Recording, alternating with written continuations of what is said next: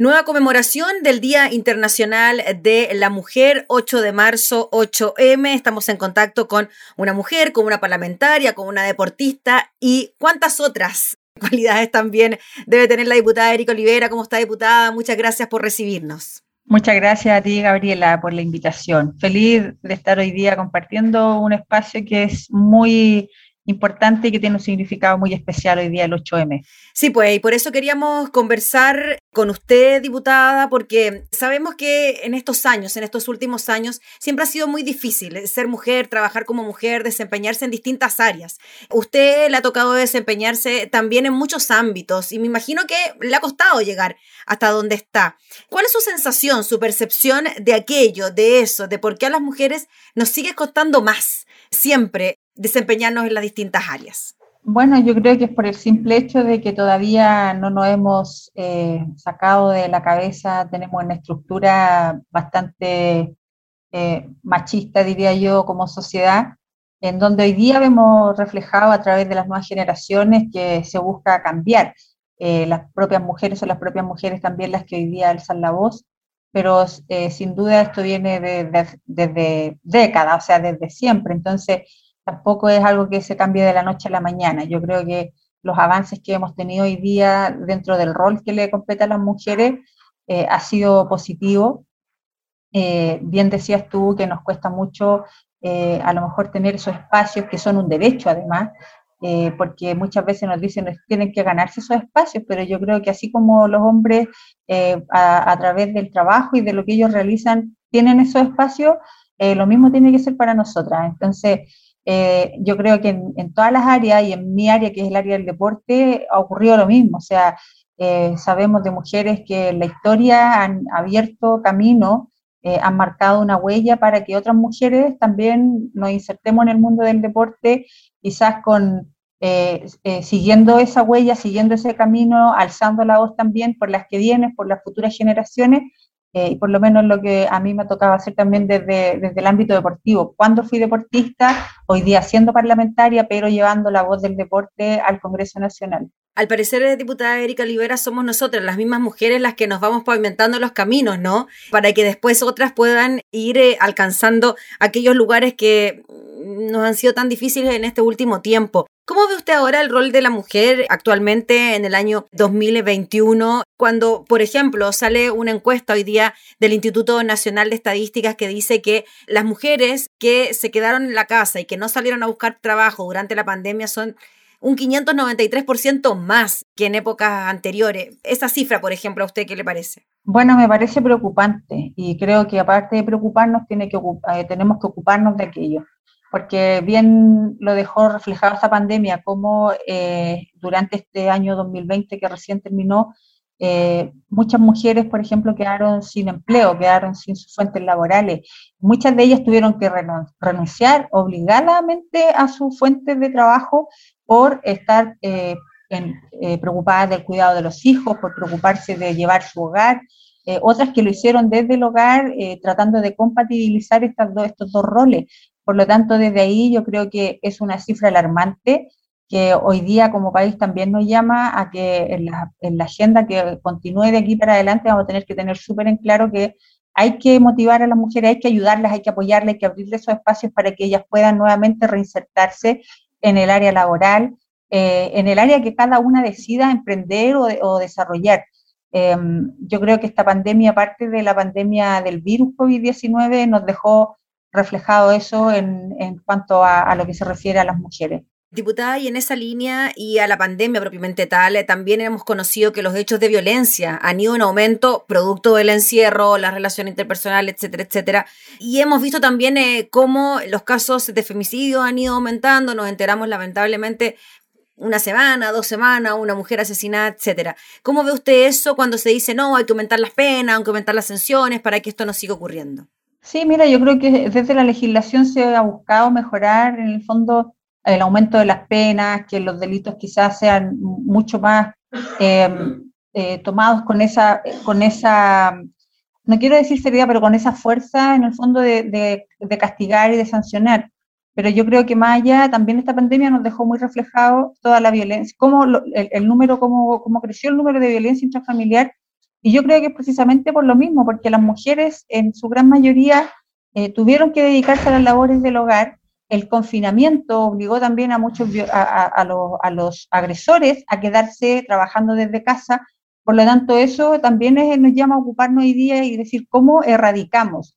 Eh, yo siempre digo, uno cuando habla del narcotráfico, del alcohol, de las drogas, de la violencia, yo por lo menos creo que es algo que nunca va a terminar, pero sí tenemos que trabajar para ir eh, erradicándolo, para ir bajando los porcentajes.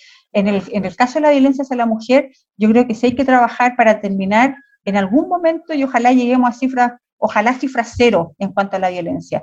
Pero yo creo que hoy día también el desafío que nos deja esta pandemia es esa, es poder entregarle herramientas a las mujeres para que no tengan que depender de su agresor económicamente, para que no tengan que depender de, su agresor para tener su seguridad, no solo económica, sino que también su seguridad física, eh, su seguridad intelectual, porque muchas veces el maltrato no es solamente a través de los golpes físicos, sino que también se ve a través de otro tipo de violencia. Diputada Erika Olivera, hoy día el presidente de la República anunció un proyecto de ley que viene a beneficiar sobre todo a aquellos niños que no reciben la pensión de alimentos por parte de sus padres. El retiro del 10% también trajo consigo eso, ¿no? Que nos dimos cuenta que más de un 90% de los hombres no paga su pensión de alimentos. ¿Qué le parece que existan iniciativas que vayan en esa línea? Porque si bien, claro, los dineros llegan a los niños o dejan de llevar a los niños, son aquellas mamás las que llevan consigo también el cuidado de los menores. Mira, yo creo que todas, todas las propuestas que vengan en la línea de proteger a nuestros niños, niñas y adolescentes que muchas veces se quedan sin ese derecho, que es la pensión de alimentos cuando los padres están separados, eh, creo que toda iniciativa que venga a sumar, a levantar este tema, es muy importante. Yo creo que hoy día una de las luchas que hemos dado, y yo por lo menos en ese sentido súper comprometida también, eh, es proteger a la infancia.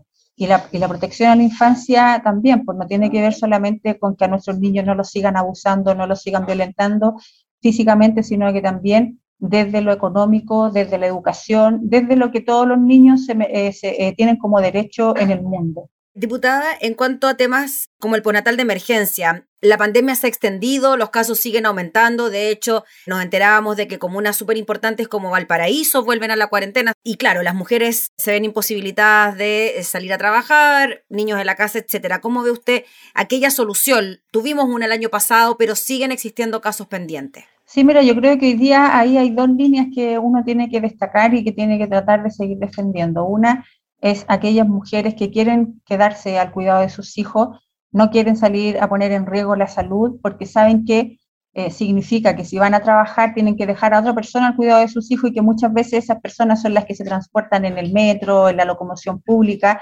Por lo tanto, hay mucho, mucho temor también de parte de muchas madres de dejar a sus hijos al cuidado de una persona que todos los días tenga que estar viajando para poder llegar a cuidarlos. Eh, por lo tanto, desde ahí uno destaca el proyecto de esa laguna universal, que en el fondo eh, viene también a paliar esta situación. Y por otro lado, porque las mujeres que quieren seguir trabajando, porque ellas eh, creen que eso también es su derecho, ¿por qué no optar también a la laguna universal? Por natal de emergencia yo creo que vino a, a, paliar un poquito, no hubiese gustado que fuese por un tiempo más prolongado, pero yo creo que todas las políticas y todos los proyectos que vengan a fortalecer el desarrollo laboral de la mujer eh, y que tenga que ver con la protección de nuestros niños, nosotros tenemos que estar ahí para debatir y para ojalá sumar más que restar. Finalmente, diputada Erika Olivera, me gustaría terminar con un mensaje suyo a las mujeres, también desde su rol, ¿no? Como legisladora, como mujer también en el Parlamento, en un Congreso que mayoritariamente está conformado por hombres. ¿Qué les diría? Bueno, yo primero decirle a todas las mujeres que están hoy día en campaña para ser eh, electas para algún eh, cargo, ya sea concejala o constituyente, eh, gobernadoras o alcaldesa, enviarles mucha fuerza porque todas las mujeres queremos más mujeres en, la, en política, queremos más mujeres opinando, queremos más mujeres entregando ideas porque es necesario. El Congreso Nacional así lo ha dejado demostrado. Hoy día somos 35 parlamentarias, existe una comisión de mujeres y equidad de género, y que muchas veces nos hemos sentido incluso pasar a llevar dentro del Congreso porque hay proyectos que simplemente porque un diputado hombre no está de acuerdo, eh, no da el acuerdo, para que algún proyecto se vaya a la Comisión de Mujeres. Yo creo que tenemos que seguir trabajando para que se termine con eso, eh, de que nos sigan mirando como que eh, somos las que están ahí, no sé para qué. Entonces, somos legisladoras igual que el resto, nos preparamos, estudiamos, somos capaces eh, por lo tanto, yo las insto a que sigamos en ese trabajo, a que sigamos dando esa pelea eh, y que sigamos levantando las voces. Pero además quiero recordar a todas esas mujeres que hoy día ya no están, a las que lamentablemente perdieron la vida en manos de un femicida, a esas que en algún momento también abrieron camino en las distintas áreas, eh, ya sea en el área de la ciencia, del deporte, de la música. Yo quiero destacar a las mujeres deportistas, a todas esas mujeres que pavimentaron el camino para que nosotras pudiésemos estar representando a Chile en, eh, los eventos más importantes como son los Juegos Olímpicos o torneos mundiales. Así que esa es mi, reflexión para hoy y el mensaje para todas y que tengan un, bonito día. Y por supuesto tú también, Gabriela, que sea eh, un día maravilloso para ti junto a tu familia. Gracias, diputada. Un abrazo fraterno para usted también y le agradecemos por el contacto. Que esté muy bien. Muchas gracias. Chao, chao. Gracias.